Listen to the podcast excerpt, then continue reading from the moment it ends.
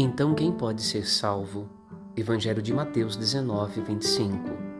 Jesus começa a introduzir o fogo do Espírito no coração dos verdadeiros discípulos, pois a salvação é resultado de uma escolha. Escolha de Deus de enviar seu Filho ao mundo, escolha do ser humano de seguir Jesus como discípulos.